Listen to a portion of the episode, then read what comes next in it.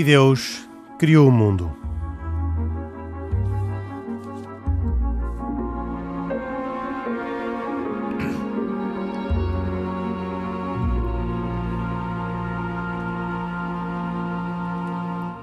E Deus criou o mundo. Boa noite. Esta é mais uma edição deste programa semanal da autoria e com produção de Carlos Quevedo e hoje cuidados técnicos de Henrique Soares. Comigo Henrique Mota estão, como sempre, Isaac Assor, judeu, Pedro Gil, católico e Khalid Jamal, muçulmano, que aqui estão a título pessoal, embora naturalmente representando as suas convicções religiosas. Temos também hoje uma convidada especial, Santa Anastácio, a quem agradeço a presença. É diretora da instituição Ajuda de Berço, uma organização que acolhe crianças desfavorecidas, no sentido em que crianças praticamente abandonadas, de famílias desestruturadas ou que perderam os pais. É uma instituição com duas casas, mas pedi-lhe a si, Sandra Anastácio, que explicasse o que é que é Ajuda de Berço. A Ajuda de Berço é uma boa noite, em primeiro lugar. A Ajuda de Berço é uma associação que completa este ano 22 eh, anos de, de, vida. Começou em 1998 com uma pequena casa para acolhimento de 20 bebés na Avenida de Ceuta, em Lisboa. Em 2005 abre a sua segunda casa através do apoio da SWATs, eh, que nos ofereceu uma casa com a campanha Relógio Fraldinhas, nem de propósito, oferta de um judeu. Eu sei, eu sei. Com quem temos uma bonita relação de, de amizade e ao longo destes 22 anos temos acolhido crianças em situação de risco, perigo ou abandono. Crianças estas que estão na comunidade, que a Justiça vai identificando como um, necessitadas de uma proteção urgente e acolhimento numa das nossas casas e o que a Ajuda de Berço faz, para além do acolhimento às crianças, é a definição de um projeto de vida eh, eh, junto da Justiça para ajudar estas famílias ou a voltarem à sua família biológica, à família de origem, eh, devidamente depois de reestruturada, ou encaminhar as crianças para a adoção. Se uma família estiver em situação difícil e tiver uma criança e não vir como uh, dar conta da situação, pode dirigir-se à ajuda de berço e pedir que acolha temporariamente uma criança nestas situações? Sim, pode sempre dirigir-se à ajuda de berço, mas não é a forma mais correta de se fazer este acolhimento. Eh, de qualquer maneira, se a família precisar de ajuda e quiser recorrer à ajuda de berço por sentir mais confiança ou mais facilidade, nós depois temos sempre que fazer a ponte com o Tribunal de Família e Menores, uh, neste caso de, de, de Lisboa. Eh, esta ponte com a Justiça tem sempre que ser feita. Nenhuma criança pode ser acolhida sem que haja um mandato judicial para isto. Portanto, não podem ter, uh, por um certo tempo, um, corresponder a um pedido de uma família. Tem sempre que haver um processo formal. Tem sempre que haver um processo numa Comissão de Proteção de Crianças e Jovens em Risco, no mínimo, sim. Tem sempre que haver um, um, um, processo aqui formal e judicial, porque quando alguém pede ajuda, uh, nós não, não, sabemos nunca o que é que está por detrás de um pedido de ajuda uh, e que fragilidades e constrangimentos é que estas famílias têm. E, portanto, a primeira coisa, eu até digo sempre que acolher a criança neste processo é a coisa mais fácil a fazer-se. Uh, o mais complexo é estudar e apoiar esta família. E as crianças provêm das famílias. E as famílias têm que ser estudadas, avaliadas, para que se possa fazer um diagnóstico correto e uma ajuda uh, correta a cada família. Alguma vez algum pai lhe bateu à porta a pedir para tomar conta de um filho? Sim. Muitas vezes bateram à porta eh, mães e pais ou avós a pedirem ajuda para, para as crianças e sempre foi feita a ponte uh, com o sistema judicial português e, e pedir ajuda, uh, e isto é importante que, que, nós digamos aqui e aqui neste fórum, pedir ajuda uh, para acolher uma criança não é dizer que não se quer ficar com a criança nem que se vai perder a criança. Às vezes a vida obriga-nos a pedir ajuda e as pessoas que se encontram em situações de um, de fragilidade não tenham eh, medo de pedir ajuda uh, a estas estruturas que existem na comunidade, às instituições, aos hospitais, às maternidades, aos serviços sociais do, dos, das instituições de saúde, às próprias comissões de proteção de crianças e jovens em risco, porque estas instituições têm como obrigação não retirar crianças às famílias encaminhá-las para a adoção, e há um mito sobre isto: quando se pede ajuda, é um sinal de que nos vão tirar os nossos filhos, mas têm como objetivo ajudar as famílias a terem os seus filhos de volta, a tornar as famílias mais capazes para terem os seus filhos de regresso a casa. E, e dessas vezes que lhe bateram à porta, a criança ficou ou teve que esperar pela conclusão do processo judicial eh, com toda a sua tramitação? As duas coisas já aconteceu as crianças ficarem e esperar depois, quando se ficam na ajuda de berço, ficam em segurança. Tem que haver é uma clareza junto à justiça de que a criança uh, uh, está connosco. Isto pode levar horas e pode levar dias. E acontece muitas vezes as pessoas pedirem ajuda na ajuda de berço e as crianças nem sequer precisarem de ficar porque as pessoas precisam de ajudas, às vezes até são pontuais. É um desespero, é uma situação de uma enorme fragilidade, é um internamento uh, de uma mãe que, que, está sozinha com o filho e não sabe o que há de fazer à criança e não pode levar a criança uh, para o hospital. E, e, portanto, há sempre uma solução. Nós, na ajuda de berço, uh, aprendemos e sabemos que para qualquer problema, por mais grave que seja, há sempre uma solução. E é o que nós fazemos junto às famílias, é ajudar as famílias a encontrar soluções. De resto, quem vos manda, eh, que manda uh, quem nos encaminha. Quem vos encaminha crianças são os tribunais e a Segurança Social. É sempre a Segurança Social, na sua maioria, através do mandato judicial, sim. E depois essas crianças podem ficar quanto tempo na, na ajuda de berço? Depois, cada caso é um caso. Idealmente, nós desejaríamos que as crianças ficassem apenas semanas ou alguns meses. Há casos de que ficam alguns anos. Porque reabilitar uma família ou ajudar uma família, e repare que eu digo sempre uma família, nós acolhemos as crianças, mas o trabalho é sempre na família que se faz. E reabilitar uma família pode levar muito tempo, de facto o nosso tempo, o tempo dos adultos, o tempo dos pais, o tempo da justiça, nunca é compatível com o tempo das crianças. As crianças têm uma ansiedade do tempo, não é? Querem o brinquedo agora, querem a mãe já, querem o biberon ontem ou uma hora atrás. E, e, e, nós não conseguimos acompanhar esta ansiedade e esta necessidade um, que as crianças têm de, de terem um colo seguro uh, sempre. E, portanto, às vezes temos que, em prejuízo do tempo das crianças, obedecer ao tempo dos adultos para conseguir reabilitar famílias para sempre. Eu gosto muito desta palavra para sempre, porque hum, uma criança merece ter uma família para sempre.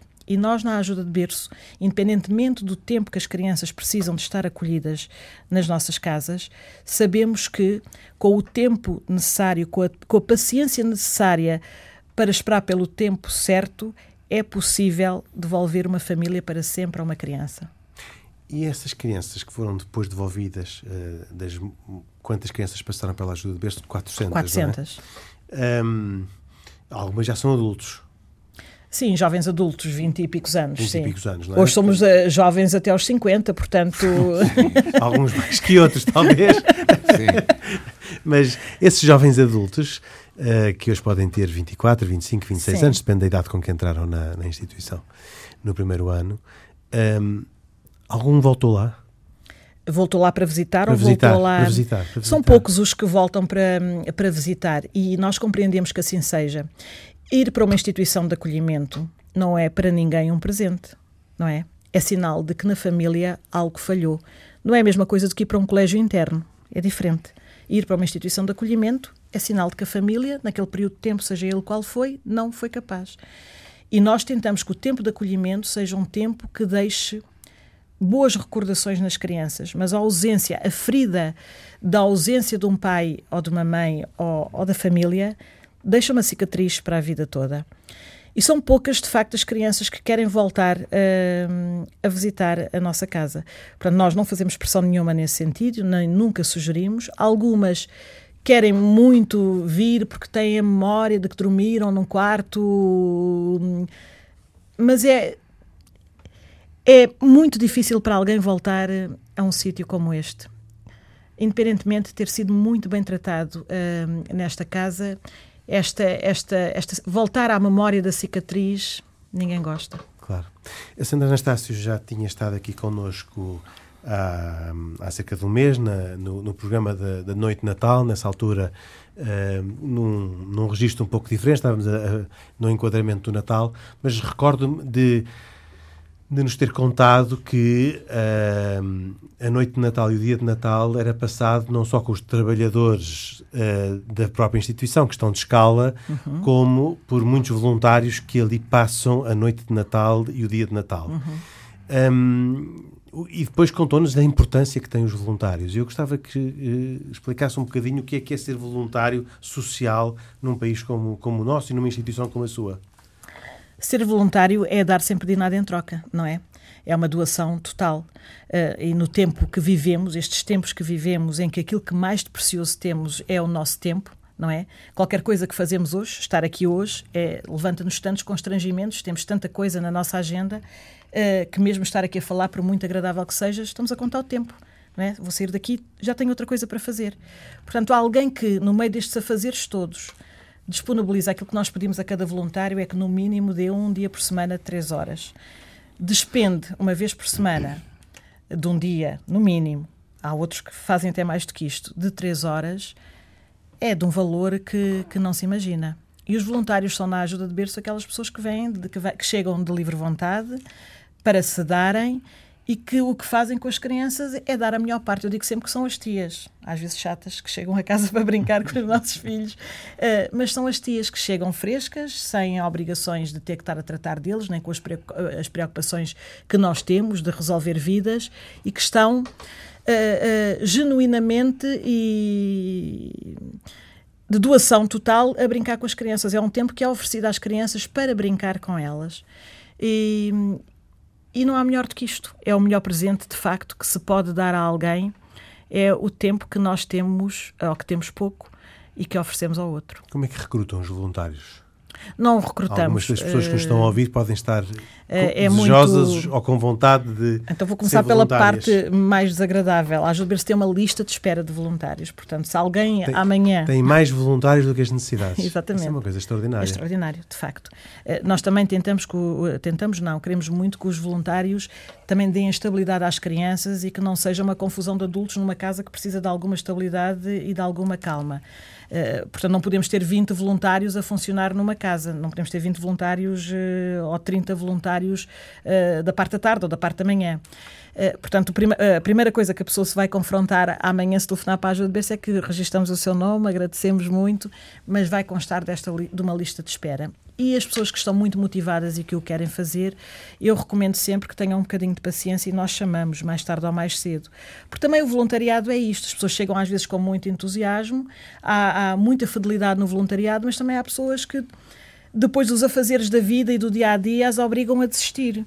E é por isso que a lista de espera está sempre a, a, a, rodar. Portanto, as pessoas devem contactar diretamente a ajuda de berço, por telefone, por e-mail, uh, disponibilizarem o seu tempo. O que nós pedimos é um encontro de disponibilidades entre as falhas da casa, portanto, onde há menos pessoas, e a disponibilidade da pessoa, fazer este encontro entre os dois horários e, e depois, no mínimo, um dia por semana, três horas por cada dia, que é um tempo mínimo para se estar com alguém e, e, depois será chamada e certamente será muito gratificante. Uh, o testemunho que as pessoas dão é que hum, vão para lá brincar e dar colo, mas saem elas com muito mais colo do que o colo que deram. E isto é muito bom. E como é que se financia uma casa dessas? Esse é o maior dos problemas da ajuda de berço. Uh, porque a ajuda de berço vive essencialmente donativos. A ajuda de berço custa-nos por ano cerca de 1 milhão e 300, portanto, eu este ano estou a começar 2020 com este peso de que este ano tem que arranjar 1 milhão e 300 de euros. Além uh, do, dos apoios da Segurança Social que recebe. A Segurança Social participa com 30% desta despesa e tudo o resto é angariado. Portanto, a nossa festa de angariação começa exatamente no dia 1 de janeiro de 2020. E, e, do mesmo modo que pode haver pessoas interessadas em ser voluntárias, aquelas que estiverem interessadas em apoiar a instituição, o que é que devem fazer? Ligar para lá também? Ligar para lá também, mandar um e-mail ou telefonar, uh, ver as, as, várias formas de apoiar que estão claras no nosso, no nosso site, fazer um donativo que pode ser em géneros, em dinheiro, o que entender. Há sempre uma lista de necessidades que são os géneros que mais falta nos fazem e, portanto, qualquer daqueles produtos que lá estão na lista são produtos importantes para a ajuda de berço. Quem quiser pode comparticipar em, em dinheiro. Tudo isto é alvo de benefícios fiscais e, e, e, numa política também de clareza da apresentação de contas e, e, de clareza sobre o dinheiro que usamos, o dinheiro que gastamos, o dinheiro que recolhemos e a aplicação que, que fazemos uh, do dinheiro que é doado às instituições. Uh, para nós tem sido muito gratificante perceber que conseguimos chegar sempre a este resultado no final de cada ano e que, sobre, sobretudo, o povo português tem uma confiança uh, na ajuda de berço E isto não há prémio melhor, não é? Saber que o milagre acontece e hum, que a nossa política é de clareza e que o cidadão comum, anónimo, confia no trabalho que fazemos. E se chegar a junho e perceber que a sua política de angariação está completamente uh, comprometida, o que é que acontece? Henrique, eu sou uma mulher de fé e como fundadora da Ajuda de Berço... E é uma mulher que não, que não, deixa, que não se deixa de existir. E, e nem Exatamente. Nem Quem não a conhecer Uh, mas eu, eu testemunho. Mas, mas, mas, mas, pergunto, mas ainda assim, já os factos às vezes são os factos, e, não é? E, isso já aconteceu. A verdade é, é que não sei como uh, o milagre acontece sempre. E, portanto, como mulher de fé, que era, era onde eu ia me posicionar, uh, tenho sempre a convicção absoluta de que esta obra não é a obra da Sandra Anastácio nem das pessoas que a fundaram. É uma, é uma obra em prol das crianças que precisam da ajuda de berço. E, portanto, esta obra só vai sobreviver uh, enquanto servir a sua missão. E, neste sentido, com horas de apertos, obviamente, já chegamos a junho, já chegamos a julho. Em 2010 tivemos para fechar uma das casas e, e, e conseguimos uh, cumprir os objetivos. Uh, portanto, eu continuo nesta, se calhar, inconsciência, uh, para quem me ouve, a dizer que quando a obra não é nossa, Portanto, Deus trata. Para a Segurança Social acaba por ser um belíssimo, um, um belíssimo acordo económico de só suportar 30% do custo das crianças que lá Para o Estado português é sem dúvida nenhuma e até para o nível de exigências uh, que têm com as instituições uh, de solidariedade social um, um, grande alívio e um grande descanso, porque o trabalho que a Ajuda de Berço está a fazer cumpre ao Estado português fazê-lo. E se o Estado tivesse que fazer o trabalho que nós estamos a fazer, fazia-o muito mais caro. Uh, sem dúvida. Mas essa também é a nossa convicção. Uh, nós achamos, como sociedade civil, que temos a responsabilidade de contribuir para um país melhor. E foi isso que nos propusemos a fazer uh, há 22 anos atrás. Quem são as crianças que abandonadas que recebem? Que perfil é que têm? Vêm de que tipo de famílias? Quem são os pais que abandonam as crianças? Quais são as famílias que deixam que deixam as crianças uh, em necessidade de ser acolhidas numa instituição como a sua? As crianças chegam à ajuda de berço, nem todas elas são abandonadas pelos pais. A maioria até nem é abandonada pelos pais. Agora, seguramente, os pais, eles são abandonados. São pessoas que ou são famílias monoparentais ou, ou são famílias, uh, casais que se encontram em situações de grande fragilidade socioeconómica e de saúde mental. Eu, ultimamente, debato muito na tecla da saúde mental um, e, e, nós, quando pensamos em saúde mental, pensamos uh, logo em fronteiras como a esquizofrenia e o problema da depressão no nosso país é um problema profundo. O problema de Portugal é um problema de pobreza estrutural que nós não estamos a conseguir resolver e, e enquanto abandonarmos estas famílias no que diz respeito à sua saúde, saúde mental, ao desemprego, à falta de condições de habitação, uh, vamos ter famílias abandonadas que se vêem no, nos constrangimentos de que ter que pedir ajuda para alguém que joga mão às crianças para que elas se possam reorganizar. Este é o verdadeiro problema uh, das crianças que estão em situação de abandono ou de risco uh, na ajuda de berço. Um, e essas crianças que que passam pela ajuda de berço uh, e que já aqui falou que o desejo é que seja por um período curto. Depois há, há seguimento, quando elas saem, há seguimento com, uh, com, com, as, com essas crianças, há profissionais que as acompanhem, não sei, psicólogos, assistentes Sim. sociais. É, este trabalho... Qual, qual, é que é o futuro de uma criança que esteve abandonada e que passou por, por pela, pela ajuda de berço? O trabalho que a ajuda de berço faz, obviamente que é um trabalho em rede. Uh, por isso eu explicava no início que as crianças, quando entram na ajuda de berço, têm que ser sinalizadas pela Justiça para que o Tribunal também possa articular com todas as instituições que estão na comunidade, nomeadamente a Segurança Social e outras, para que possam uh, articuladamente ajudar estas famílias. Seria impossível a uma instituição como a ajuda de berço ou outra qualquer, trabalhar uma família isoladamente. Uh, uh, quando as crianças, quando há um projeto de vida para as crianças saírem da ajuda de berço, aquilo que fazemos é a continuação desta articulação e pôr as as instituições que estão na comunidade, nomeadamente a Segurança Social, a acompanhar e a fazer um, e a devolver a, a devolver-nos a nós também a informação de que as coisas estão a correr bem e a garantir que a criança não precise mais de voltar atrás. Uh, se pontualmente ainda é preciso um apoio da ajuda de berço, no que diz respeito ao encaminhamento para consultas ou apoio em géneros, a ajuda de berço não deixa de o fazer. Uh, mas aquilo que se pretende quando uma criança saia é que depois o Estado cumpra a sua função que é acompanhar e avaliar as famílias que, que voltaram para casa. E essas crianças que saem da ajuda de berço, que vão para a família, há, há de haver um momento em que lhes é comentado isso. Algumas talvez entram, possam entrar e sair sem ter bem consciência de que passaram pela instituição, porque são muito pequeninas. Uhum. É-lhes dito em algum momento que estiveram institucionalizadas ou, ou isso é um, um momento da vida deles que normalmente não lhes é contado?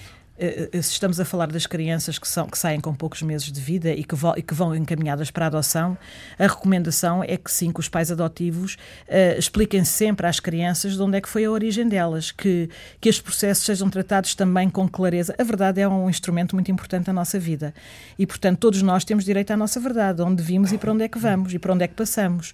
A nossa recomendação é sempre que a uma criança não seja negada a, a informação verdadeira sobre a sua vida.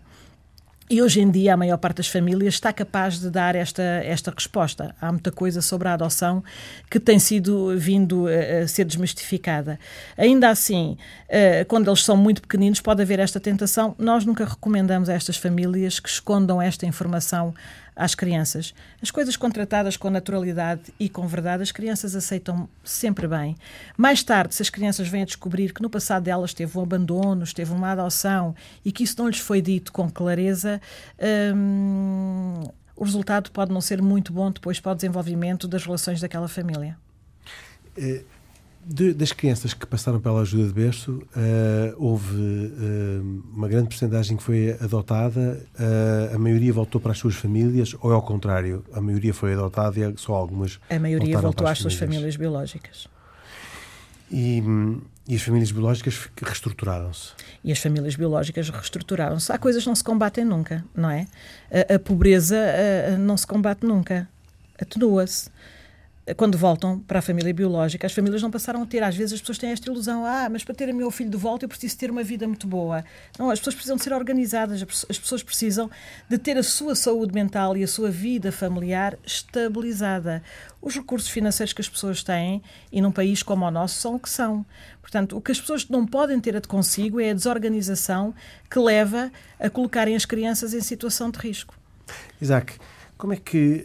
Hum as religiões podem uh, participar uh, na, nesta preocupação social uh, que existe, que, demonstrada pela experiência da ajuda de berço relativamente às crianças abandonadas ou às crianças de famílias destruturadas, porque muitas já aqui vimos não foram abandonadas, foram confiadas à proteção da, da ajuda de berço.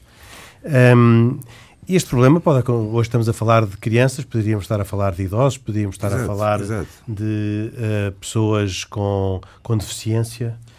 Repara, uh, uh, as religiões, e eu particularmente irei falar sobre a religião judaica,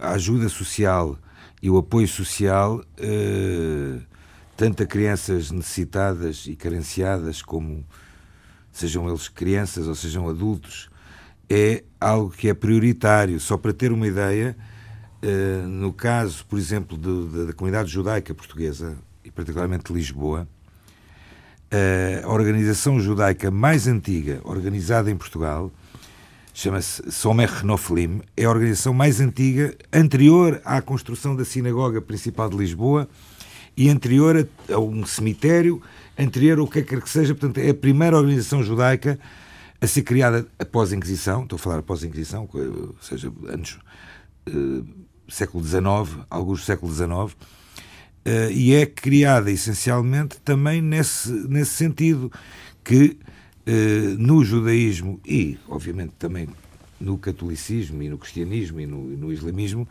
a questão social e, é algo da maior importância e prioritária. E não é por acaso que a nossa ilustre, ilustre convidada uh, mencionou que uh, um dos maiores uh, Salomão Kolinsky. um dos maiores doadores de, da ajuda de berço, neste caso, é alguém também que professa a religião judaica, que eu inclusive a pessoa em questão, eu inclusive fui professor do filho do filho dele para para bar mitzvah, para para para para a cerimónia da, da, digamos, da maioridade dele. Ou seja, é algo que está imbuído dentro da, da religião judaica a necessidade de fazer. A palavra parece-me assim um bocado, eh, um bocado, se calhar bruta, desculpem o termo, caridade. É muito mais que caridade. Isto é fazer o bem. Uh, e fazer o bem uh, é fazer com que as pessoas que não estão bem fiquem melhores. Se nós temos possibilidade de, de, de, de contribuir para isso, então é nossa obrigação uh, fazermos. e as religiões, obviamente, têm um papel fundamental nisto. Gil, o, o Isaac Assor falou da caridade com uma conotação uh, negativa, uh, que é uma coisa que é, eu diria, típica uh, hoje em dia na voz corrente. A caridade, Sim, hoje, eu, eu a, caridade a caridadezinha. Eu, exato. Os cristãos afincam-se na, na expressão da caridade uh, como uma expressão que revela um conteúdo positivo e não um conteúdo. Mas, mas, mas agora, agora, antes do, Pedro responder, só uma pergunta, só uma questão. Não foi normal. No, no judaísmo, no judaísmo, um dos princípios fundamentais que é traduzido por caridade, na verdade, a palavra em si chama-se justiça. Ou seja, isto é uma justiça. Ou seja, fazer caridade, entre aspas, é como se fosse fazer justiça. Uhum. A caridade, como prática exterior, tem formas perversas em que é possível dissociar a bondade do gesto que se faz da intenção interior que pode não ser bondosa. E só interessa aquela caridade em que, resolvendo-se um problema exterior, também da parte da pessoa haja uma transformação interior. Nós aqui ouvimos testemunhos que falam disso mesmo. Uh, quer dizer, toda esta descrição que ouvimos aqui é, é bastante perturbadora em si mesma, que ter conhecimento de pessoas que têm-se nos seus anos mais uh, tenros uma experiência tão dura quanto é uh, ver a distância do, daqueles que os criaram e que certamente, em alguns casos, os amam muito, mas que não conseguem. E, e quando estivemos aqui uh, como convidado o Ricardo Aruz Pereira, ele falou de que uma das objeções que ele fazia a, a aceitação de Deus era, era a aula pediátrica do IPO, mas quando ele conhecer a história da, da ajuda de berço também poderá dizer que estas histórias de vida também podem entrar dentro do catálogo de razões pelas quais nós pudéssemos questionar a bondade de Deus. Mas eh, no cristianismo nós temos umas palavras muito claras da parte do próprio Deus feito homem, Jesus, quando ele, tomando uma criança, pôs no meio deles pegando nos braços e disse-lhes: Aquele que receber uma criança como esta em meu nome, a mim me recebe. O que faz uma identificação do próprio Deus com a criança, não só na sua inocência, na sua fragilidade, e também no seu estado vulnerável, portanto, de quem pode eventualmente sofrer e como são crianças, todo o sofrimento que tenham é injusto. É? Para um cristão, a caridade é esta justiça de que falava o Isaac, ou é algo diferente? A caridade tem que necessariamente respeitar, pressupor a justiça. Eh, não, não existe caridade se a pessoa, tendo deveres, os não cumpra e dirige a sua suposta bondade para qualquer ato que não tenha que o fazer. As coisas que a injustiça deve fazer, tem que o fazer. Mas a caridade é uma superação da justiça. Não só do ponto de vista da intenção, porque tem que ser feito. Eh, ou melhor, quanto mais se fizer eh, com uma atitude de quem, sobretudo, olha para o valor do outro em vez de olhar para si próprio, isto valoriza mais. Mas também pode levá-lo a fazer mais do que aquilo que em estrita medida possa fazer. A caridade é um sinónimo absoluto da palavra amor. Isso significa, é, como digo, fazer uma, uma inversão do centro da gravidade da existência. O mais óbvio pela própria dinâmica da vida é que nós resolvemos os nossos interesses e conveniências e estamos todos exatamente sujeitos a estas forças gravitacionais. Mas o amor é, é uma, uma, uma, descoberta de outras forças, de outros polos de interesse. E encontrar aquela estranha fenómeno que é experimentado por muitos, que é quando eu prescindo de procurar a minha felicidade como prioridade e procuro, procuro eh, a felicidade dos outros como prioridade, eu descubro, descubro nessa perda de mim mesmo que afinal encontrei a felicidade que tinha deixado de procurar. Isso é uma coisa um bocadinho paradoxal, mas o que é uma experiência. Isso tem a ver com a sua experiência, Anastácia? Exatamente. Eh, eh, é esta experiência que eu faço diariamente. E, e por isso eh, a, a, minha postura na vida é, é, é esta. Quando estamos ao serviço do outro, não precisamos mais nada. Khalid Jamal, na comunidade muçulmana, pensei que é pequena e, portanto, uma comunidade pequena só pode fazer aquilo que está ao seu alcance. Mas Bem, a nossa é mais pequena. A sua, a sua, a sua ainda é mais, mais pequena. Uh, substancialmente mais pequena, não é? É um bocadinho. Uh, já agora, qual é a estimativa do número de judeus? Uh... Eu imagino que hoje em dia em Portugal poderão haver oficialmente perto de, sei lá, mil, mil e quinhentos judeus no máximo. E muçulmanos, Khalid? Nós estimamos entre 50 a 70 mil a nível nacional. Pronto, estamos a falar de uma grande diferença. Maioritariamente africanos? Sim, as grandes, a grande maioria da comunidade são originários das colónias, portanto, de Moçambique, de Angola, da Guiné, da Guiné, há muitos irmãos Agora, guineenses. Uh, e depois alguns que, enfim, embora com origem indiana, não é, no seu, na sua raiz, digamos assim, arrumaram as ex-colónias e depois, enfim, a depois vieram para cá. Império a Portugal. Mas na sua comunidade, é da minha pergunta, uh, há instituições que uh, tomem conta desta questão social, seja ela na, na, fórmula, na formulação de justiça ou de caridade? Há sim, Henrique, não só a comunidade islâmica em Lisboa, que foi a primeira existente há 50 anos em Portugal, como também uh, uh, emergiram desta mesma organização um conjunto de cinco, seis organizações umas organizadas de forma mais incipiente, outras com mais recursos, digamos assim, que fazem, eh, ajudam quem mais precisa. Deixe-me partilhar que nós, todos os anos, na Mesquita Central de Lisboa, temos uma atividade intitulada Sopa para Todos, que no fundo não mais é do que aquilo que vulgarmente se designa como a sopa dos pobres, em que, ao invés de nós irmos à rua distribuir a quem mais precisa, cumprimos aqui um duplo propósito. Não só chamamos as pessoas à mesquita para que conheçam o Islão e a nossa, a nossa comunidade, defendendo nós, dirigentes da comunidade, que a, mesquita deve ser uma casa aberta e servimos cerca de 3 mil refeições completas. Começou inicialmente por ser uma sopa, hoje é uma refeição completa. Só no dia de Natal? Uh, não, todos os, todas as, a cada duas semanas, sextas-feiras. Halal, halal. Uh, halal, sim. Uh, normalmente é veggie, não é? Portanto, hoje já não incomoda ninguém. Portanto, para os veganos e outros também estão, também estão acautelados.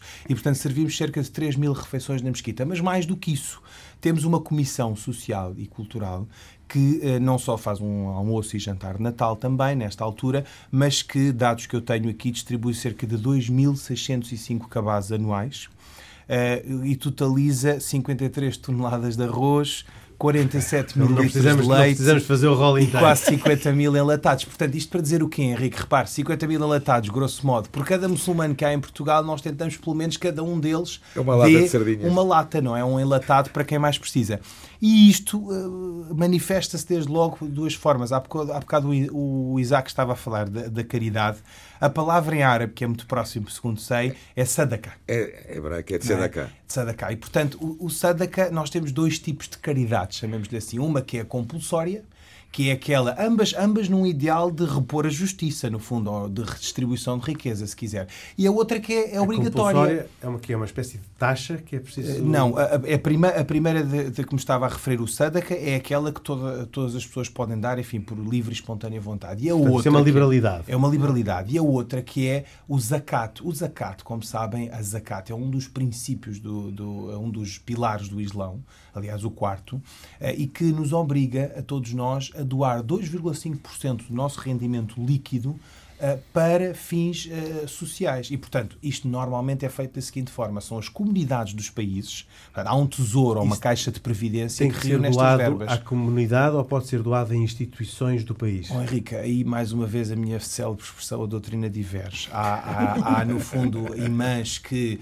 uh, no fundo, aceitam que essa, que essa caridade seja feita ou que essa doação seja feita para, institui para as instituições do próprio país e há outros que. O Khalid uh, Jamal poderia dar os seus 2,5% à ajuda de berço? Sim, sim, sim claramente. Eu, eu sou daqueles que acho que, repare, o fim não é só para ajudar muçulmanos, não é? Eu estou a, estou a estar Até a ajudar pode haver alguém... crianças muçulmanas. Há crianças muçulmanas? Uh, sim, e e com pais muçulmanos e, que, e, e nós correspondemos e respeitamos a, a, prática da religião dos pais. E, e, isso é muito interessante. E eu estava aqui a pensar, foi a única comunidade que ainda nunca entrou na ajuda de berço. Fica aqui o desafio okay. de virem conhecer a ajuda de berço, sim, sobretudo a Guiné. Pois, exato. Então, uh, brincando com esta coisa séria, parece que vamos ter pequena. 2,5% da, do rendimento líquido Eu já do estava aqui também, Já eu, eu estava, eu já estava aqui a preparar-me.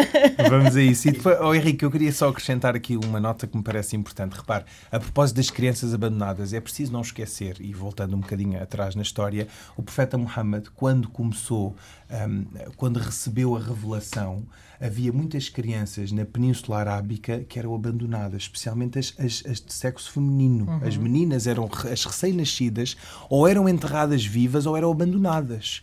E o profeta Muhammad, desde logo, se manifestou contra isso e criou uma campanha, uma verdadeira campanha contra essa atitude. E, portanto, repare, o Islão não só é contra a mendicice, e por isso é que existe isto, este 2,5%, o que é que é? É para se criar uma espécie de tesouro que depois a comunidade, o líder, na altura era, era, era o califa, não é? Mas quer dizer, hoje não há líderes, mas no fundo o líder de um determinado país, um político, não é? Neste caso em Portugal seria o primeiro-ministro, a ministra da Segurança Social, eh, seria a pessoa que no fundo fazia essa redistribuição de Distribuição. riqueza. E isso eh, para nós é muito importante. Mas não porque, acontece. pá. eh, Nos países islâmicos acontece. Acontece? Existe um tesouro, sim, sim, sim. Portanto, eh, à semelhança do que, do que aqui acontece com Portugal, a é que segurança acontece? social, em Portugal as pessoas optam por uma das duas. Repara, os impostos que nós pagamos, nós são muçulmanos, não é? Também pagamos impostos e, portanto, à partida há alguns que se revêem nisso. Mas para além dos impostos que são obrigatórios, não há forma de fugir a eles, não é? Estão antes do rendimento líquido, não é? São os 2,5% que para nós é muito importante. Podem ser entregues na mesquita, Podem ser entregues na Mesquita, na podem ser entregues a uma instituição, com uma como, instituição a ajuda de berço. Eu queria só também dizer, eh, falar aqui de um versículo do Alcorão que me toca especialmente e que fala precisamente disto. Eh, então diz, Bismillah Rahman Rahim: diz: "Lan tanalul birra hatta tunfiqu mimma tuhibbuna wa ma tunfiqu min shay'in fa inna bihi alim". Para quem não percebeu, é muito, é bonito. Agora então, quase é bonito. A tradução diz algo que eu acho absolutamente magnífico eh, embora seja suspeito, naturalmente. Jamais alcançareis, isto é Deus a falar aos seres humanos, jamais alcançareis a virtude até que façais caridade com aquilo que mais apreciardes. E sabei que de toda a caridade que fazeis, Deus bem o sabe. Muito bem. E assim, eh, estamos eh, quase no, fim do programa, estamos já em altura de recomendações. Eu começo pelo Isaac Assor. Ok, então eu vou recomendar o seguinte: eu vou recomendar o lançamento de um livro que aconteceu a semana passada, há uma se- semana mais ou menos. Um livro eh, que é um eh, cham- livro chamado As Quatro Gerações em Lisboa. Foi um livro lançado na Câmara Municipal de Lisboa e que eh, tem, um, tem uma, digamos que um espólio fotográfico de quatro gerações de uma, de, de uma família judaica de Lisboa, que são precisamente Joshua Ben Oliel, Joshua Ben Oliel, Judá Ben Oliel, Joshua Ben Oliel Roá e Clara Roá. São fotógrafos de Lisboa e que contam à sua maneira e, em quatro gerações eh, nos, nos mostram a cidade de Lisboa. Uh, Khalid Jamal, a sua. Desde o final do século XIX. Sim. Trago-vos uma, uma, não é propriamente uma recomendação, é para que olhassem para isto. Há uns jogos eh, chamados Jogos Islâmicos da Solidariedade. É uma iniciativa que conta, enfim, já teve cinco edições, que brota da própria Arábia Saudita e que são jogos que propõem a integração dos países islâmicos a partir do desporto e que apoiam, enfim, diversas fundações e diversas iniciativas na área da solidariedade social. Eh, é curioso que são jogos organizados por um conjunto de países, enfim, entre 40 a 50 países, todos eles islâmicos, eh, e que contam com mais de 5, 6 mil atletas eh, e que fazem, juntam, enfim, 15 desportos eh, distintos e que, no fundo, eh, E, e todos os países? eh, Os que praticamente... estão bem os que estão mal? Uh, sim, eu diria que sim. É, é relativamente. Deixe-me dar um exemplo. Em 2005 começou na Arábia Saudita, em 2010 foi feito no Irão. E, portanto, e depois a seguir a Indonésia, Azerbaijão, Turquia. Portanto, de alguma forma uh, é curioso, porque nós, enfim, ouvimos tanto falar que a política divide e que as próprias religiões, sunitas e xiitas, andam divididos. E, ao fim e ao cabo, o desporto, aliado à solidariedade, é um belo pretexto para que as pessoas e, e se unam naquilo que é característica comum a todos nós, a humanidade e a crença em Deus. E o Gil recomenda? Um livro da Paulus Editora chamado O Escândalo dos Escândalos, a História Secreta do Cristianismo, de Manfred Lutz. Na sua apresentação diz-se que o público em geral associa o cristianismo a cruzadas, caça às bruxas, Inquisição e, mais recentemente, escândalos sexuais e de poder. E a pergunta é como chegamos a essa- esta situação. E então, com a colaboração científica de Arnold Agenand, Manfred Lutz conta a empolgante história do cristianismo de acordo com as mais recentes descobertas da investigação histórica. Páginas surpreendentes. Muito bem. E a Sandra Anastácio, nossa convidada do programa de hoje? Como não podia deixar de ser, para quem quiser conhecer melhor a Ajuda de Berço e para quem quiser apoiar a Ajuda de Berço, nós lançamos há dois meses o livro uh, sobre os 20 anos da Ajuda de Berço e essa seria a minha recomendação. Chama-se exatamente isto, Ajuda de Berço 20 anos, da editora Sopa de Letras. Encontra-se à venda na Ajuda de Berço e penso que na FNAC e Bertrand também. Uh, já passamos o Natal, mas é sempre um bom presente para qualquer altura. Muito bem.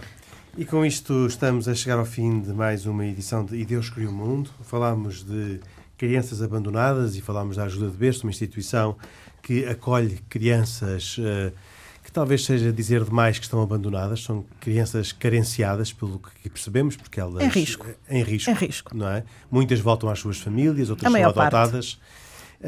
Um, e uh, percebemos também que este é uma um, um trabalho uh, de um grupo uh, que iniciou esta, esta, este projeto há 22 anos, que se juntou para lançar este projeto e que assenta muito também na colaboração de voluntários uh, que têm um papel importante e, e também na colaboração e apoio de mecenas, que pode ser qualquer um, que uh, têm que. Uh, Muçulmano, judeu a católico. Exatamente, e que têm que contribuir com 63% do uh, orçamento anual da ajuda de berço. Ajudo, agradeço à Sandra Anastácio ter estado Obrigada. aqui, agradeço-lhe principalmente com outras pessoas, os voluntários, os profissionais, fazerem o dia a dia da ajuda de berço. Nós voltamos dois, oito dias. Até para a semana, se Deus quiser. Boa noite.